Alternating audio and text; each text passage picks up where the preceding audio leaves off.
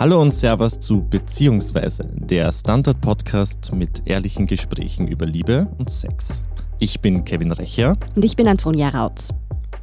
Liebe in Zeiten der Pandemie. Darüber ist im vergangenen Jahr wahrscheinlich fast ebenso viel geschrieben worden wie über die Sinnhaftigkeit von Masken und wie jetzt richtiges Händewaschen noch einmal geht. Vieles davon war aber, ganz ehrlich, einfach Spekulation.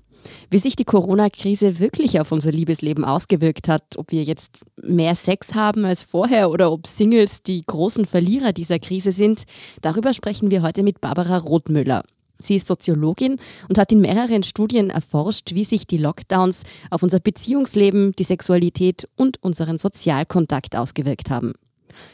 Hallo Barbara, danke, dass du dir Zeit genommen hast. Hallo, vielen Dank für die Einladung. Wie so eine Studie eigentlich abläuft, wie funktioniert das? Mhm. Also ich habe ganz zu Beginn der Pandemie bereits mit internationalen Kolleginnen, die im Bereich der Sexualitätsforschung tätig sind, kooperiert. Und zwar waren das Kolleginnen vom Kinsey-Institut an der Indiana University in den USA.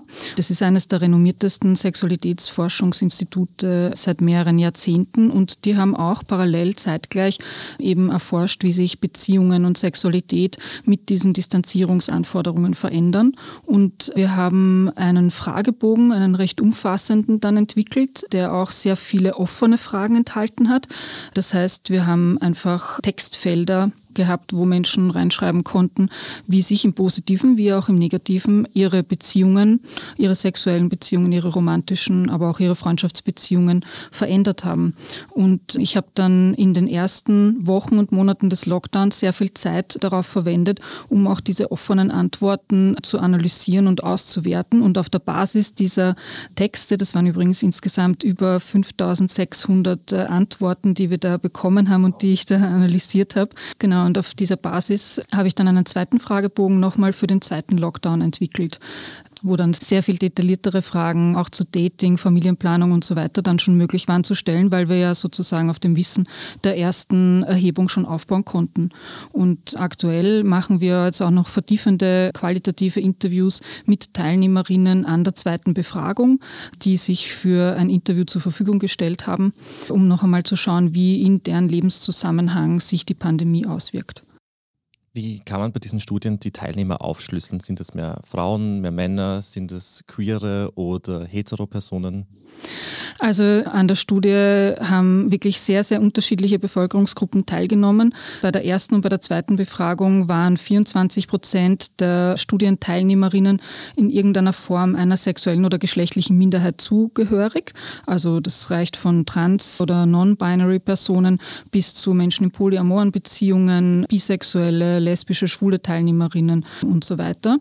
Was generell bei Online-Befragungen sehr häufig ein Problem ist, ist ähm, zu erreichen und ältere Befragte und vor allem Menschen, die nicht so hochgebildet sind, formal hochgebildet. Und das war auch bei meiner Studie, obwohl ich mich bei beiden Befragungen wirklich sehr bemüht habe, ein Problem. Ja, das ist jetzt nicht spezifisch für das Thema oder meine Studie oder so, aber es genau schränkt sozusagen immer die Repräsentativität, also die Generalisierbarkeit von so Online-Befragungen ein. Und auch in meiner Studie waren sehr viel mehr Akademikerinnen und Akademiker zum Beispiel, die teilgenommen haben, als in der Bevölkerung eigentlich gibt. Warum wollen die Männer einfach nicht mitmachen? das äh, weiß ich nicht genau. Es haben schon auch genug mhm. Männer mitgemacht, um Auswertungen machen zu können, aber im Vergleich zu Frauen nicht so viele. Und das scheint aber ein generelles Problem zu sein. Also es, man kann jetzt nicht sagen, dass nur Frauen sich für eine Umfrage zu Sexualität und Beziehungen interessieren oder so. Das denke ich ist nicht der Grund dafür. Wie sah denn das Interesse an der Studie aus? War es schwer, da Menschen zu finden, die mal über ihr Liebesleben ranten wollen oder haben euch die eh die Türen eingrenzt? Nein, es war tatsächlich, also vor allem zu Beginn der Pandemie gab es ein sehr, sehr großes Bedürfnis danach, auch über diese Veränderungen von intimen Beziehungen nachzudenken. Bei meiner ersten Studie haben über 8100 Befragte teilgenommen. Das ist wirklich für eine Online-Befragung eine sehr große Anzahl. Bei der zweiten Studie waren es über 2600 Befragte im deutschsprachigen Raum. Und auch jetzt an der Interviewstudie haben wir überraschend sehr viele Interessentinnen, die auch für qualitative Interviews zur Verfügung stehen. Und ich merke das auch, es gibt insgesamt an meiner Forschung ein sehr, sehr großes Interesse. Und das liegt natürlich auch daran, dass gerade in Österreich dazu bislang auch nicht systematisch geforscht worden ist. Sex Sales quasi in der Wissenschaft. Ich würde nicht sagen, dass das sich so gut verkauft. Im Gegenteil. Ich glaube, das ist ein Grund dafür, warum das so lange auch überhaupt nicht betrieben worden ist in mhm. Österreich. Eher ist, dass das auch unter Wissenschaftlerinnen als ein, wie kann man sagen, ein schmuddeliges Thema gilt. Mhm. Kein seriöses Forschungsthema oder so. Und das ist was, was ich in Österreich auch gerne ändern möchte. Also, dass wirklich auch Sexualitätsforschung, die ja international gut etabliert ist und wo es sehr viel Wissen gibt, auch in Österreich in Zukunft gut aufgestellt und auch auf seriösen Grundlagen sozusagen betrieben wird. Es ist ja auch bei uns im Journalismus ein bisschen so, sobald irgendein Sexthema daherkommt, ist das gleich für die qualitativen Medien immer gleich so und wir sind irgendwie Boulevard, dabei kann man das auch irgendwie auf einer höheren Ebene irgendwie. Von einem hohen Niveau natürlich, Niveau ja. Das machen. muss überhaupt nicht irgendwie zu populär oder zu angebiedert sein oder so. Ich denke, da, da gibt es wirklich sehr viel, auch komplexe Themen und offensichtlich ja auch sehr viel Interesse darüber nachzudenken. Man sollte sich da nicht so scheuen, auch ja, sich auch mal in wissenschaftliche Grundlagen zu dem Bereich einzulesen. Aber jetzt fragen wir uns natürlich alle schon, was ist denn rausgekommen bei euren Studien? Also hat Corona unser Beziehungsleben überhaupt groß verändert? Das ist sehr unterschiedlich. Für manche Menschen haben sich die Beziehungen mit der Pandemie, also ich rede jetzt von intimen Beziehungen, teilweise überhaupt nicht verändert. Sehr interessant zu sehen, dass es wirklich auch Bevölkerungsgruppen gibt, die sagen, pff, eigentlich, also wenn sie jetzt so drüber nachdenken, vielleicht hat sich beruflich was verändert für sie oder so, aber jetzt privat eigentlich nicht so viel. Und es ist interessant zu sehen, dass das vor allem ältere Befragte in meiner Studie waren, die gesagt haben, ihre Beziehungen, ihre intimen Beziehungen, sowohl Freundschaften als auch Partnerschaften, sind eigentlich jetzt durch die Pandemie nicht so maßgeblich verändert worden. Ganz anders ist das bei jüngeren Menschen. Ja. Da haben sich wirklich mit der Pandemie Beziehungen aller Art ganz radikal verändert, zum Positiven aber hauptsächlich auch zum Negativen, also in beide Richtungen. Ich glaube, das Markante ist, dass sie sich verändert haben und wie, das ist dann jeweils unterschiedlich. Aber genau, da gibt es einen sehr starken Alterseffekt. Also das Alter spielt eine sehr große Rolle für die Beziehungsstabilität und damit natürlich auch fürs Pandemieerleben. Welche Altersgrenze habt ihr da rausgefunden? Also wo die, eben diese Grenze zwischen stabilen Beziehungen und instabilen Beziehungen stattfindet? Der Kevin wüsste gerne, ob wir jetzt schon zu alt zählen. Also da gibt es keine klare Altersgrenze, sondern das ist ein kontinuierlicher Verlauf. Ja, also es ist vor allem bei Jugendlichen haben sich die Beziehungen sehr, sehr stark verändert. Bei jungen Erwachsenen bis 29 sieht man das auch noch sehr stark. Und dann sozusagen in den mittleren Altersgruppen nimmt das langsam ab, ja, also diese Umbrüche. Und bei älteren Befragten ab 60 aufwärts gibt es dann wirklich auch eine sehr, sehr starke Beziehungsstabilität. Jetzt weiß ich, dass ich bei der mittleren Altersgruppe jetzt mittlerweile dazugehöre. Das, das wollte ich nicht hören, aber danke. Aber wie sieht es bei Paaren mit Kindern aus? Weil da hätte ich mir gedacht, dass die doch die Lockdowns besonders hart getroffen haben müssten, oder? Ja, also natürlich im Verlauf der Pandemie hat das Familien mit Kindern im Haushalt sehr, sehr hart getroffen. Auch diese Mehrfachbelastung, diese Rollenkonfusion könnte man sagen. Aber natürlich auch nicht alle Elternteile gleichermaßen. Also es sind vor allem Frauen, die da sehr, sehr stark auch von dieser emotionalen Sorgearbeit betroffen waren, das auch übernommen haben und da sehr, sehr stark dann über die Monate natürlich auch schon von Erschöpfung betroffen waren. Und es ist da auch interessant zu sehen, dass Männer, also Väter in dem Fall, häufiger angegeben haben, dass sie eigentlich die Zeit auch genießen können. naja, weil ja. sie jetzt die Chance haben, auch mehr qualitätsvolle Zeit mit ihren Kindern mhm. und ihrer Partnerin oder ihrem Partner mit den Kindern gemeinsam zu verbringen und dem sozusagen auch eher noch was Positives abgewinnen konnten. Aber das sind ja negative Aspekte, die schon, sage ich jetzt mal, recht oft auch hervorgestrichen wurden. Gibt es denn auch positive Aspekte? Haben manche Paare auch wirklich vom Lockdown profitiert oder auch Menschen ohne Partner zum Beispiel? Also das ist auf jeden Fall so. Bei Paaren muss man ja auch unterscheiden. Also erstens sind Paare sehr unterschiedlich lang zusammen.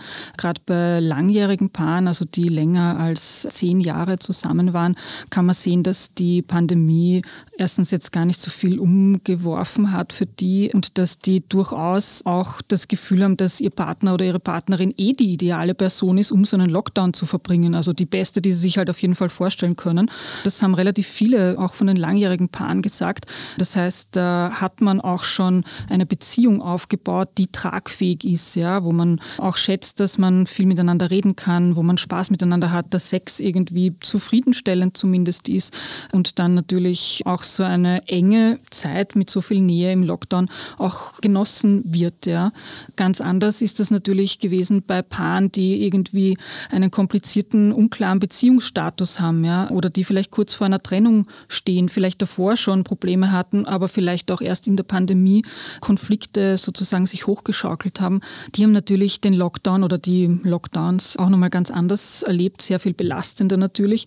Und man muss aber schon die Größenverhältnisse da ein bisschen berücksichtigen, weil diese sehr, sehr belasteten Paare, das hat in meiner Studie ungefähr eine von zehn Partnerschaften betroffen. Das heißt nicht, dass nicht in allen Partnerschaften ab und zu mal gestritten wird oder so, aber so wirklich diese starke Zunahme von Konflikten, vielleicht auch in Verbindung mit psychischer Gewalt oder so, das hat ungefähr zehn Prozent der Paare betroffen. Das heißt, Anders gesagt, 90 Prozent der Paare führen eigentlich auch im Lockdown eine Beziehung, die sehr tragfähig ist und die tatsächlich auch für diese Paare dazu geführt hat, dass sie ganz gut durch diese Pandemie gekommen sind.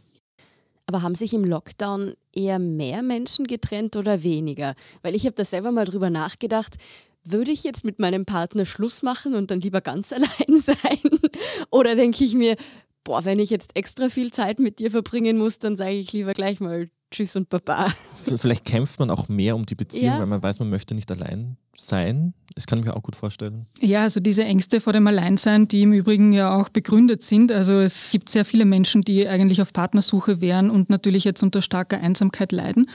Es war sehr interessant zu sehen, dass zwischen ersten und zweiten Lockdown sich eigentlich mehr Menschen neu verliebt haben über den Sommer und eigentlich aus unverbindlichen sexuellen Bekanntschaften oder so dann eine verbindliche Partnerschaft tatsächlich gemacht haben, als Menschen, die sich getrennt haben. Es haben sich schon Menschen getrennt und auch scheiden lassen und es stehen auch einige Paare natürlich vor einer Trennung, aber wie das dann im Einzelfall entschieden wird, ist natürlich offen. Ich fand nur sehr interessant, dass eigentlich auch sehr viele neue sexuelle und romantische Beziehungen entstanden sind über den Sommer. Also die Pandemie war jetzt nicht nur eine Zeit, wo sich alle getrennt haben und wo es nur Konflikte gab, sondern wo auch wirklich auch tiefe Beziehungen sich entwickelt haben. Ja, der Sommer, den haben viele, glaube ich, ein bisschen so als die rosa Brillenphase des Jahres betrachtet. Da dachte man ja auch, die Welt ist bald wieder in Ordnung. Ja. Ganz normal weiterleben, ganz genau. normal treffen. Ich war ja selbst heuer, äh, letztes Jahr dann quasi auf Dates und es war irgendwie ein bisschen weird, weil der New York hat es mal bezeichnet, als würden wir alle in einem Jane Austen-Roman leben. Also Leute treffen sich zum Spazierengehen zu einem Lokal, man hält irgendwie Abstand, man hat gewisse Regeln, irgendwie man trifft sich draußen und nicht drinnen, man will nicht schmusen etc. Man fragt ständig nach dem Befinden der Familie. Familie. Ja, und generell Corona, das Thema ist irgendwie sowieso da die ganze Zeit. Weil du schon erwähnt hast, dass es vielleicht mehr engere Beziehungen gibt, die irgendwie fixer werden. Kannst du irgendwie festhalten, dass es irgendwie Veränderungen im Datingverhalten gegeben hat? Ja, also das ist sicher einer der Bereiche, der sich mit der Pandemie wirklich sehr umfassend verändert hat. Also wirklich auch Dating-Routinen, die sich für neun von zehn von meinen Befragten, die auf Partnersuche waren, verändert haben. In ganz unterschiedlicher Hinsicht. Also die Menschen versuchen Partnersuche in der Pandemie sehr unterschiedlich zu leben. Das reicht von viele Menschen pausieren, warten darauf, dass die Zahlen besser werden. Wie man jetzt weiß, wartet man da auch noch länger leider. Aber da gibt es auch eine große Verantwortung, die Menschen sozusagen sozusagen wahrnehmen, wenn sie ja auf der Suche nach neuen Dates sind. Das kann sein, dass Menschen eben stärker spazieren gehen, Masken tragen und so weiter. Aber das äußert sich auch darin, dass zum Beispiel stärker selektiert wird, auch vorselektiert wird. Manche Menschen überhaupt auch mehr emotionale Verbindung suchen oder so. Ja, also natürlich auch motiviert aus Einsamkeit. Aber dieses unverbindliche Datingleben mit vielen wechselnden Sexualpartnerinnen, das kann man eigentlich schon seit dem ersten Lockdown beobachten, dass das sehr, sehr stark zurückgefahren worden ist. Das heißt so quasi, wenn ich schon ein Risiko eingehe, dass ich mich mit jemandem treffe, dann muss ich das auch irgendwie 100% auszahlen. Ja, also das kann man natürlich so nie vorhersehen, natürlich. aber es gibt schon eine Tendenz, stärker auch nochmal vorab zu kommunizieren und interessanterweise auch zu überprüfen, ob die Person, die man trifft, dieselbe Einstellung hat zur Pandemie und zu den Pandemie-Maßnahmen wie man selbst. Und dazu gehört auch zum Beispiel, dass sehr viele Menschen sich auch für den Gesundheitsstatus ihrer Datingpartnerinnen explizit interessieren und das erinnert auch ein bisschen an die AIDS-Krise, wo ja auch sehr viel explizit sozusagen nachgefragt worden ist, wie der Gesundheitsstatus ist und wie auch sexuell übertragbare Infektionen, wie der Status sozusagen da ist. Und gibt es ein Revival quasi von diesen Fragen, bist du getestet, bist du eh negativ und so. Also auch das ist Teil von so neuen Dating-Routinen. Ich habe das nämlich auch auf Grinder wahrgenommen damals, dass Leute dann wirklich reingeschrieben haben, hey, sie treffen sich nur mit Leuten, die sich frisch getestet haben, beziehungsweise schreiben sie halt jetzt mittlerweile rein, dass sie eben geimpft wurden. Aber dazu fällt mir jetzt ein, also ich bin ja in einer Beziehung und kenne das Dating jetzt nicht so, aber bei Freundschaften ist es ja auch ein Ding, dass man sich auf einmal ziemlich dafür interessiert, wie ernst eben auch Bekannte die Krise nehmen, weil ich kenne jetzt auch Leute, die da relativ locker damit umgehen und die treffe ich jetzt zum Beispiel deutlich seltener oder mit einem ziemlich unguten Gefühl. Ja, also das ist auch wirklich was, was mich in meiner Studie überrascht hat, in welchem Ausmaß bestimmte Bevölkerungsgruppen aktiv auch gemieden werden, weil man denkt, dass man sich bei denen häufiger anstecken wird. Und einer der Gruppen, die am häufigsten gemieden werden, sind tatsächlich Corona-Leugner, Corona-Leugnerinnen und Menschen, die sich nicht an die Maßnahmen halten, die Party machen oder sich sonst irgendwie unverantwortlich verhalten. Das ist in dem Fall auch nicht diskriminierend, weil es keine benachteiligte Gruppe ist. Aber ja, leider werden auch marginalisierte Bevölkerungsgruppen bewusst gemieden. Da sehe ich das ein bisschen anders. Ne? Also wenn man zum Beispiel denkt, dass Obdachlose oder suchtkranke Menschen ein besonderes Bedrohungsrisiko sind, ist das natürlich schon auch ganz klar ausgrenzend. Kann man irgendwie festhalten, wer jetzt die Leidtragendsten unter den Leidtragenden waren. Irgendwie kommt es mir vor, sind es doch die Singles, die irgendwie alleine zu Hause sitzen. Ja, also leider gibt es mehrere Gruppen, die wirklich ganz massiv von der Pandemie belastet waren. Die Singles gehören da sicher dazu. Und zwar vor allem auch deswegen, weil die sehr, sehr stark jetzt nicht nur unter Einsamkeit, sondern auch unter Berührungsdeprivation leiden. Das heißt, irgendwie einem Entzug auch von körperlicher Nähe, von Körperkontakt. Und das ist einfach was, das weiß man auch aus der Forschung, dass sich auch langfristig als wirklich psychosoziale Belastung niederschlagen kann. Neben Menschen, die gerade keine verbindliche sexuelle oder romantische Beziehung führen, sind aber schon auch Frauen sehr, sehr stark von der erwähnten Mehrfachbelastung betroffen, wirklich bis hin zur Erschöpfung, auch depressiven Symptomen, Angstzuständen. Also die ganze Palette an Symptomen für psychische Belastung findet man bei Frauen ganz, ganz verstärkt. Aber auch bei transgeschlechtlichen Personen, zum Beispiel Non-Binaries oder queeren Menschen oder oder so.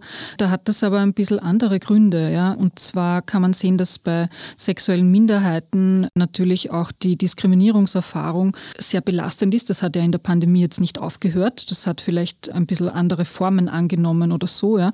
Aber die Frage, wer sich eigentlich, weil wir schon über Spazierengehen geredet haben, für wen der öffentliche Raum auch ein sicherer Ort ist, zum Beispiel, um sich mit Partnerinnen oder zukünftigen Dates oder was auch immer da quasi zu zeigen, das ja, ist ja ja für Minderheiten, jetzt nicht nur für sexuelle Minderheiten, generell für benachteiligte Minderheiten eine spezielle Situation auch in der Pandemie. Und daher sind für benachteiligte gesellschaftliche Minderheiten immer Freundeskreise sehr, sehr wichtig, Peers, ja, die sozusagen diese Diskriminierungserfahrung teilen und wo ganz viel psychosoziale Unterstützung stattfindet. Und leider kann man sehen, dass in der Pandemie gleich zu Beginn schon und nachhaltig auch die Kontakte von queeren Menschen zu ihren Communities sehr stark reduziert worden sind.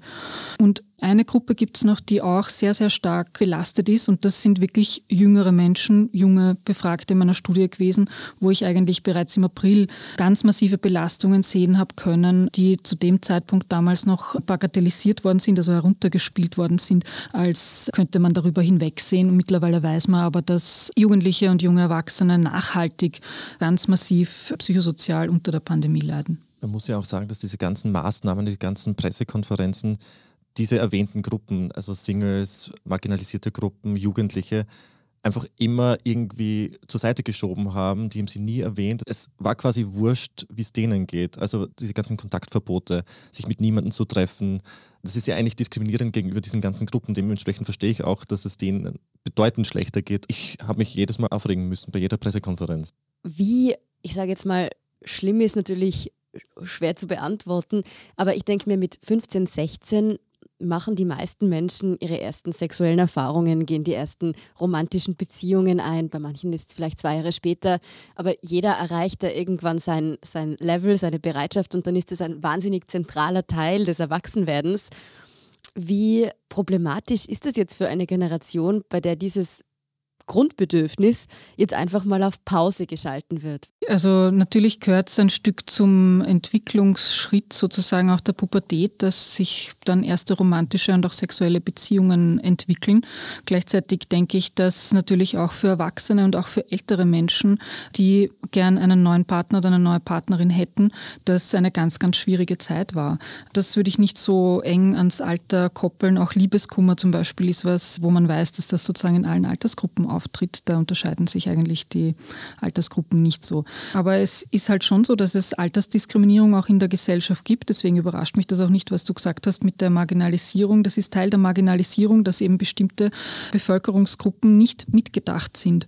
Und das ist sozusagen Teil ihrer Benachteiligung und macht jetzt aber natürlich noch eine zusätzliche Erschwernis, weil deren Belastungsreaktionen auch gar nicht so Teil vom Diskurs sind, leider. Wenn ich zum Beispiel jetzt auf die queeren Personen wieder zurückgehe, denen fehlen einfach die ganzen Safe Spaces, die Lokale, wo sie jemanden kennenlernen können, wenn sie sich nicht draußen irgendwie treffen wollen, was ich auch verstehe, weil draußen sich zu zeigen bei einem Date ist immer mit einem Risiko verbunden. Wenn ich mit ja. meinem Partner Händchen halten durch die Stadt gehe, schaue ich auch immer über die Schulter, ja. in welcher Gegend bin ich unterwegs. Gibt es eben für zum Beispiel queere Personen, dann haben die andere Coping-Mechanismen als jetzt andere? Was ich sehen kann anhand meiner Daten, ist, dass in den queeren Communities sehr viel mehr solidarische Praktiken und psychosoziale Unterstützung geleistet wird in den Freundeskreisen und in dem sozusagen queeren Gemeinschaften.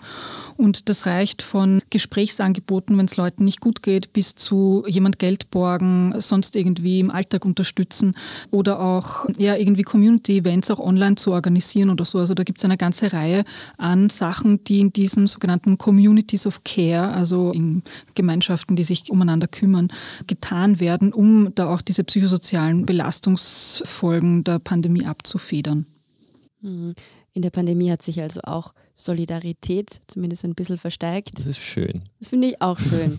Wir machen jetzt eine kurze Werbepause und würden danach noch fragen, wie sich denn das Sexleben sonst noch so verändert hat und wie man zum Beispiel auch zum Thema Fremdgehen sich vielleicht neu erfinden hat müssen in der Pandemie.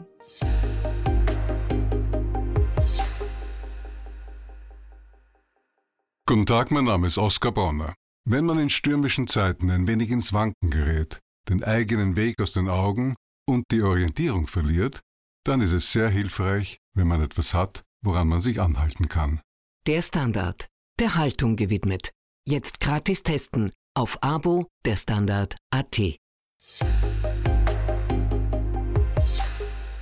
Wir sind zurück bei Beziehungsweise und sprechen heute über Liebe und Corona wie hat sich unser Liebesleben in der Pandemie verändert. Und wir haben jetzt vorher über Dating und wie sich das verändert hat gesprochen. Und mich hat jetzt aber interessiert, wie hat sich denn eigentlich so das, das Sexleben von Paaren eigentlich verändert? Weil am Anfang der Pandemie haben sich, glaube ich, alle noch gedacht, ui, da wird es jetzt zum ersten Mal wieder rund gehen bei viel, in vielen Schlafzimmern. Aber gleichzeitig haben mir auch viele Leute gesagt, also gerade Paare mit Kindern, so, ja, wann denn bitte? Wir haben Homeschooling, die sind permanent unterbeschäftigt und auch andere Paare haben gesagt, im Homeoffice steigt man sich eh schon ständig auf die Zehen. Also da hat man dann erst recht keine Lust mehr, irgendwie intim zu werden. Vielleicht ist es ja auch bei Singles anders. Genau, da muss man ganz klar unterscheiden, in welcher Beziehungs- und Wohnsituation Menschen sich befinden. Es stimmt, Paare mit Kindern im Haushalt haben wirklich also quasi null Zeit mehr für Intimität gehabt. Das berichten eigentlich fast alle Eltern, dass dadurch, dass die Kinder die ganze Zeit zu Hause sind, weder Raum noch Zeit noch Lust bleibt für wirklich auch sexuelle Aktivitäten. Anders ist es natürlich bei Paaren ohne Kindern im Haushalt. Da kommen andere Faktoren auch zu tragen, ja, weil sich da nämlich auch das sexuelle Begehren teilweise sehr stark verändert hat. Das war im ersten Lockdown noch ausgewogen. Ja. Also da gab es ungefähr gleich viele Menschen, die gesagt haben, ihr sexuelles sexuelles Begehren hat sich während der Pandemie sogar gesteigert. Das kann auch sein, dass Menschen das auch als Coping-Strategie tatsächlich verwenden, um sich von negativen Gefühlen abzulenken, um sich zu entspannen und so weiter. Das trifft aber nur auf einen Teil zu. Und ein ungefähr gleich großer Teil der Bevölkerung hat gesagt, dass sich ihr sexuelles Begehren eigentlich merklich verringert hat. Und das ist eigentlich auch das, was man aus der Sexualitätsforschung kennt, dass nämlich Stress und Ängste, auch depressive Symptome relativ stark auch dazu führen, dass die Libido, also irgendwie die sexuelle Lust beeinträchtigt wird. Und ich habe das ja auch im Verlauf untersucht. Im zweiten Lockdown war es so, dass dann schon mehr Menschen gesagt haben, dass sie bei sich wirklich auch einen ja, merklichen Rückgang der sexuellen Lust beobachten konnten, über den Sommer auch und dann natürlich nochmal massiv im zweiten Lockdown im Herbst. Und wie schaut es bei den Singles aus? Bei den Singles gibt es interessanterweise eine relativ große Gruppe, ungefähr ein Drittel, die sowohl im ersten als auch im zweiten Lockdown gesagt hat, dass sie eigentlich ganz froh sind, dass gerade niemand von ihnen ein aktives Sexleben erwartet. Also man geht irgendwie davon aus, dass Menschen, die ohne Partnerschaft sind, unbedingt auch einen Partner, eine Partnerin suchen und unbedingt Sex haben wollen und darunter so leiden und so. Aber das ist überhaupt nicht für alle Menschen der Fall. Es gibt Singles, die durchaus auch ganz zufrieden sind und vielleicht eher gestresst sind, dass sie alle ständig fragen, ob sie da jetzt gerade irgendwie einen Spannenden kennengelernt haben oder so. Und das ist auch der Grund, warum mir sehr wichtig ist, in meiner Forschung da auch zu differenzieren. Ja, in welchen Beziehungsformen sind Menschen und nicht alle Singles sind gleich. Manche führen sexuelle Beziehungen, aber halt keine romantische Partnerschaft. Manche führen eine Partnerschaft, aber sind trotzdem auf Partnersuche. Ja, also man kann das nicht so sozusagen nur so polarisieren. Was ich mich jetzt auch schon öfter gefragt habe, wir haben jetzt über Sex in Beziehungen gesprochen und Sex, den Singles vielleicht halt auch außerhalb einer Beziehung haben. Wie schaut es denn mit dem Sex aus, den Paare außerhalb ihrer Beziehung haben? Also war Corona irgendwie so das Ende aller Affären? In meiner Studie ist herausgekommen, dass eigentlich mehr Menschen nicht monogame Beziehungen führen, wo der Partner und die Partnerin darüber informiert ist, dass man auch andere Menschen datet. Also das kann sein in Form einer offenen Beziehung oder einer polyamoren Beziehung, als Menschen Affären haben. Das finde ich sehr interessant, weil eigentlich wird noch immer öffentlich hauptsächlich über genau diese heimliche, mhm. geheime Affäre und so gesprochen. Aber eigentlich haben auch sehr viele Menschen mit Wissen und Einverständnis des Partners oder der Partnerin sexuelle, vielleicht auch romantische Beziehungen. Und gerade für diese komplexen Beziehungskonstellationen hat sich in der Pandemie sehr viel geändert, ja, weil da wirklich auch eine Reduktion auf die Primärbeziehung im gemeinsamen Haushalt stattgefunden hat. Das heißt, eigentlich ist da auch ein Stück weit Beziehungs Beziehungsvielfalt verloren gegangen in der Pandemie. Natürlich haben Menschen in polyamoren Beziehungskonstellationen oder so dann versucht, mit digitalen Medien bei Spaziergängen oder so halt irgendwie in Kontakt zu bleiben. Aber es haben auch viele angegeben, dass sie tatsächlich den Kontakt zu einer oder mehreren ihrer Beziehungspersonen verloren haben. Das heißt, da hat sich vor allem irgendwie so ganz stark was reduziert. Bei Affären natürlich auch, aber es gibt nach wie vor Menschen, die wie auch immer sich Lösungen gefunden haben, wie sie ihre geheimen Affären auch leben. Aber generell gibt es schon die Wahrnehmung, dass auch in verbindlichen Partnerschaften, in nicht offenen verbindlichen Partnerschaften, dass die Pandemie auch zu einem Rückgang von Eifersucht geführt hat. Das ist wirklich explizit auch genannt worden von einem Drittel der Paare in einer verbindlichen Beziehung, dass sie das als eine positive Auswirkung der Pandemie wahrnehmen, dass man ja da irgendwie auch ein Stück mehr Sicherheit und Kontrolle über den Partner, die Partnerin hat. Hast du auch irgendwie feststellen können, dass sich das Sexleben irgendwie auch ins Internet verlagert hat, so in puncto Sexting, Sexbilder verschicken bei Jugendlichen. Onlyfans. Onlyfans. ja, ja, also Online-Sexualitäten bzw. Cybersex ist wirklich ein gar nicht so seltener Teil der sexuellen Praktiken, gar nicht nur von Jungen, von jungen Befragten häufiger, aber machen durchaus bis über 60-Jährige, die Nacktfotos verschicken, Telefonsex machen, via Video mit äh, irgendwem gemeinsam sexuelle Handlungen digital vermittelt sozusagen leben das, was halt auffällig ist, ist nicht nur, wie weit das verbreitet ist, sondern auch, wie wenig Bewusstsein es da eigentlich auch gibt für digitale Sicherheit und auch soziale Sicherheit, weil man muss sich ja schon noch überlegen, mit wem man da sozusagen so intime Aufnahmen teilt und ob das, wenn die veröffentlicht werden sollten oder irgendwie zirkulieren, ob das private und berufliche Nachteile hat. Und für sehr viele Menschen hätte es das vermutlich schon und zwar auch in einem großen Umfang. Und daher ja, wäre es schon gut, dass dass wenn sexuelle Fotos zum Beispiel oder Nacktaufnahmen von einem zirkulieren, auch pornografisches Material, Videomaterial oder so, dass man da ein bisschen mehr Aufmerksamkeit darauf legt, wie man sich da auch schützen kann weil Antonia eben das OnlyFans erwähnt hat, weil anscheinend ist in Corona bzw. in den Lockdowns eben das so geboomt, dass Paare eben ihre eigenen Sexfilme online stellen und verkaufen. Also das ist irgendwie anscheinend auch eine Entwicklung von Corona gewesen. Ja, das würde ich auch bestätigen. Also Trotzdem noch einmal der Hinweis darauf, dass sich da Menschen oft, glaube ich, zu wenig Gedanken darüber machen, was das auch für Konsequenzen haben kann, sowohl im persönlichen Bekanntenkreis als auch beruflich. Das mag für einen kurzfristigen Zeitraum sozusagen irgendwie aufregend und vielleicht auch lukrativ sein mhm. tatsächlich. Aber was weiß man, wo man in zehn Jahren beruflich steht? Und das muss man sich, glaube ich, gut überlegen.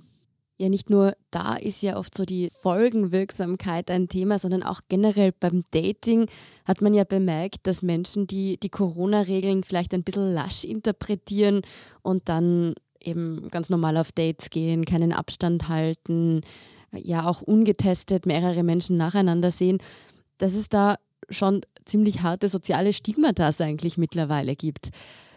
Wie extrem ist denn das mittlerweile eigentlich? Also Gibt es Menschen, die sich vielleicht auch gar nicht mehr trauen, sich mit anderen zu treffen, weil sie Angst haben, dafür verurteilt zu werden?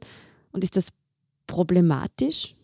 Ja, es gibt einen Geheimhaltungsdruck, der entstanden ist schon im ersten Lockdown, wo viele Menschen, die ein eher promiskuitives Sexleben führen, das heißt Sex mit wechselnden Partnerinnen haben, sehr stark auch privat unter Druck geraten sind, eh, wie du gesagt hast, über Kommentare von Freundinnen, vielleicht auch Familienmitgliedern oder so Bekannten, die das wirklich ganz explizit verurteilen oder verurteilt haben, wenn jemand gedatet hat und dann vielleicht auch noch mehr als eine Person gedatet hat. Das hat sowohl Menschen in offenen oder polyamoren Beziehungskonstellationen betroffen, die von dieser Moralisierung, würde ich das nennen, mhm. Äh, ganz massiv belastet waren, als auch Menschen, Menschen, die halt einfach auf Partnersuche waren.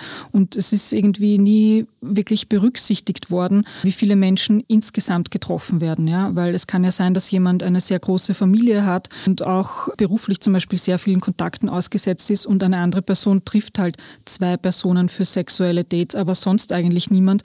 Also das wurde sozusagen nie abgewogen, sondern es waren wirklich ganz bestimmte Beziehungsformen, die da stigmatisiert worden sind. Und das haben Menschen auch ganz bewusst so wahrgenommen. Ja? Also, dass sie eben von ihrem sozialen Umfeld da auch moralisiert, also bewertet worden sind und sich auch rechtfertigen haben müssen. Und das ist natürlich schon auch schwierig, weil das, wie man auch von der AIDS-Pandemie weiß, dazu führt, dass Menschen ihre sexuellen Praktiken meistens nicht so stark verändern, sondern eher geheim halten. Ja, das heißt, da werden auf einmal auch Treffen nicht mehr besprechbar und darunter leiden Menschen auch. Ja. In puncto Shaming, was ich halt mitbekommen habe, war am Anfang der Pandemie, hat irgendwie das niemand gepostet und alles war wirklich so Shame, Shame, Shame. Mhm. Und ich habe, glaube ich, im Jänner gepostet, ich gehe jetzt auf mein erstes Date seit ewigen Zeiten und fast alle waren wirklich so positiv, so hey, gönn dir, macht halt Abstand, geht euch vorher testen, aber macht euch eine schöne Zeit. Aber es sind trotzdem noch immer Kommentare gekommen, wie kann ich nur jemanden treffen in der Pandemie? Und ich gesagt, es ist halt einfach, es dauert ein Jahr, ich kann nicht ewig irgendwie mich einsperren zu Hause. Das ist schon was, was leider Menschen aktuell zugemutet wird, ja, und wo auch nicht in Rechnung gestellt wird, was eigentlich die sozialen Voraussetzungen für diese Distanzierungsanforderung sind. Ich denke auch, man kann nicht von Menschen erwarten, dass sie sich über Monate in eine Einzel Selbstisolation begeben. Ja, manche Menschen haben halt dort, wo sie gerade zum Zeitpunkt des ersten Lockdowns biografisch gestanden sind, keine Partnerschaft gehabt. Und man kann nicht erwarten, dass Menschen sich über Monate, es ist auch nicht realistisch, dass Menschen keine sexuellen Kontakte haben. Also diese Abstinenzerwartung, ja, die man auch bei der AIDS-Pandemie zum Beispiel so ganz stark an Menschen herangetragen hat, man weiß, dass das nicht funktioniert der Mensch hat einfach Bedürfnisse und denen muss man irgendwann nachgehen. Es steigt einfach, es ist gar nicht so bezogen auf Sexualität, aber vor allem auf psychische Belastungen. Irgendwann der Druck so immens, ja, und man muss, das weiß man auch aus der Forschung, ja, diese, also Selbstisolation oder auch wenn man zwangsisoliert wird sozusagen, das hat ganz massive psychische Belastungsreaktionen, ja. Und ich finde es eher wichtig, dass Menschen da auch gezielt aktiv in soziale Kontakte treten pandemiekonform natürlich unter Einhaltung aller Distanzierungsmaßnahmen, aber die dann da noch diese ja, isolierten Menschen dann da auch noch moralisch zu belasten, finde ich sehr, sehr problematisch. Das sind meistens auch halt Leute, die in einer besseren Situation sind, meistens als die anderen. Also große ja. Wohnung, Partnerschaft, whatever gegen immer die Kleinen, die nichts haben, in einer kleinen Wohnung alleine. So kommt es mir oft vor.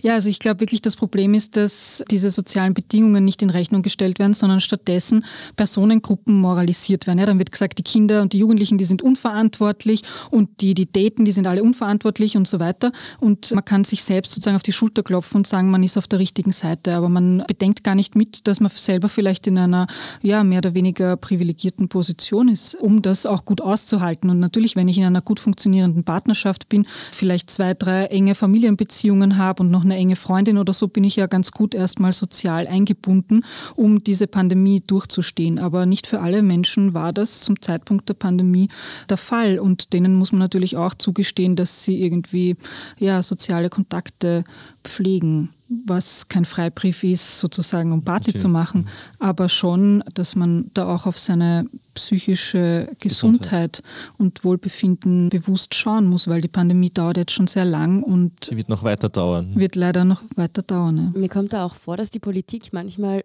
Bedürfnisse gewisser Personengruppen über die von anderen stellt, weil zum Beispiel, dass Hilde und Franz zu Weihnachten ihre Enkelkinder sehen wollen, da gibt es dann auf einmal Sonderregelungen und wenn junge Menschen im Sommer am Donaukanal sitzen, dann ist das irgendwie das Superspreader-Event. Also ich muss auch sagen, diese unterschiedlichen Maßstäbe, an denen da gemessen wird, die sorgen bei mir mittlerweile dafür, dass ich manche neuen Regelungen auch nicht mehr ganz so ernst nehme. Bin ich da allein? Ja, also das kann man schon sehen, dass die politischen Maßnahmen implizit sich eigentlich an so einem Paarmodell orientiert haben. Ja? Und da gibt es auch viel Forschung dazu, dass eigentlich auch schon vor der Pandemie halt eine monogame Paarbeziehung, die im selben Haushalt lebt und verbindlich ist, heterosexuell ist natürlich, dass das sozusagen die Partnerschaftsnorm ist. Ja? Man nennt das auch moralisches Regime der Paarnorm in der Forschung. Und das hat man ganz klar in den Pandemiemaßnahmen sehen können, dass das sozusagen die legitime Lebensform ist, Partnerschaftsnorm, die gestützt wird durch die Maßnahmen. Und das hat sich im Verlauf der Pandemie ein bisschen gewandelt, weil dann von Bezugspersonen gesprochen worden ist. Also also ich finde, das war schon ein Stück in Richtung Vielfalt wieder, weil natürlich wer diese engen Bezugspersonen sind, dann eben sehr unterschiedlich gefüllt werden kann von Menschen. Es kann dann auch eine Freundin sein oder ein Onkel oder wer auch immer für einen halt wichtig ist persönlich. Genau, aber das hat natürlich, ich habe das genannt, zu einer sehr starken Monogamisierung auch geführt. Das heißt dazu, dass viele Menschen sich dieser legitimen Paarnorm in ihrem Verhalten angenähert haben. Ja? Also dass die auch, wenn die auf Partnersuche waren, dann quasi begonnen haben, mehr oder weniger glücklich, halt mal so eine Partnerschaft einzugehen für die Zeit der Pandemie, weil man da auch auf der sicheren Seite ist. Ja, man muss sich nicht rechtfertigen, man ist versorgt, sage ich jetzt unter Anführungszeichen, und führt sozusagen dann wieder eine legitime Form der intimen Beziehung. Also ein bisschen ein Backlash, den man dadurch auch beobachten kann. Back to the roots. was war für dich irgendwie das Überraschendste oder das Ungewöhnlichste, was du irgendwie rausgefunden hast? Also womit ich nicht gerechnet habe, ist, in welchem Umfang es zu neuen Formen der sozialen Distinktion kommt. Also ein Beispiel davon haben wir gerade besprochen, nämlich diese Monogamisierung und diese Anforderung, ja irgendwie verbindliche romantische Beziehungen zu führen und ja auch eine Moralisierung von Hedonismus zum Beispiel und Promiskuität. Das finde ich sind neue Formen der sozialen Distinktion, wo sich unterschiedliche Gruppen voneinander abgrenzen und auch die Haltung zu den Pandemiemaßnahmen zum Beispiel ist eine weitere von diesen neuen Klassifikationen, ja, wo man sagt, bist du quasi für oder gegen die Maßnahmen und darüber werden Menschen sortiert. Und da forsche ich aktuell auch gerade sehr stark dazu, wie eigentlich genau die Pandemie dazu geführt hat, dass da auch neue Spaltungslinien durch die Bevölkerung gezogen worden sind. Glaubst du, dass von diesen Veränderungen Dinge auch nach der Pandemie uns erhalten bleiben werden? Also wird die Corona-Pandemie sich nachhaltig auf unser Beziehungs- und Sexualleben auswirken? Ich glaube, dass einige von diesen Folgen sich ja auch schon zeigen. Also zum Beispiel diese Verschiebung hin zu verbindlichen Partnerschaften oder auch die Erkenntnis, dass digitale Medien körperlichen Kontakt und Nähe nur begrenzt ersetzen. Ja, das sind ja eigentlich Erkenntnisse, die auch durch die Pandemie gewonnen worden sind. Auch der Wert von tragfähigen sozialen Beziehungen, auch von intimen Beziehungen, das ist einer der häufigsten ersten positiven Auswirkungen, die meine Befragten genannt haben, dass sie zu schätzen gelernt haben, wer ihnen wirklich nahe steht und dass sie mit diesen Personen die Beziehung vertiefen konnten in der Pandemie. Das heißt, da gibt es schon soziale Verschiebungen, von denen ich denke, dass die ja, möglicherweise auch länger anhalten werden. Und auch die Brüche zum Beispiel, die sich ergeben haben durch die Meinungsverschiedenheiten über die Pandemie, das muss man auch erst einmal wieder kitten. Ja, also das wird ja nicht von alleine sozusagen versöhnlich, sondern da muss man ja auch daran arbeiten und das wird uns, glaube ich, noch länger beschäftigen. Das heißt, genug Stoff für deine Forschung für die nächsten 20 Jahre? Nein, zumindest für die nächsten zwei Jahre, würde ich sagen. Immerhin. Hoffen wir, es bleibt so kurz. Liebe Barbara, es war ein sehr spannendes Gespräch. Danke für den Einblick in deine Studien. Ja, das war beziehungsweise der Standard-Podcast mit ehrlichen Gesprächen über Liebe und Sex. Wir freuen uns, wenn ihr auch die nächsten Folgen hört. Abonniert uns am besten bei Apple Podcasts oder Spotify. Und wenn euch unser Podcast gefällt, dann gebt uns einfach eine 5-Sterne-Bewertung. Wir würden uns freuen. Bis zum nächsten Mal. Baba. Bussi, Baba.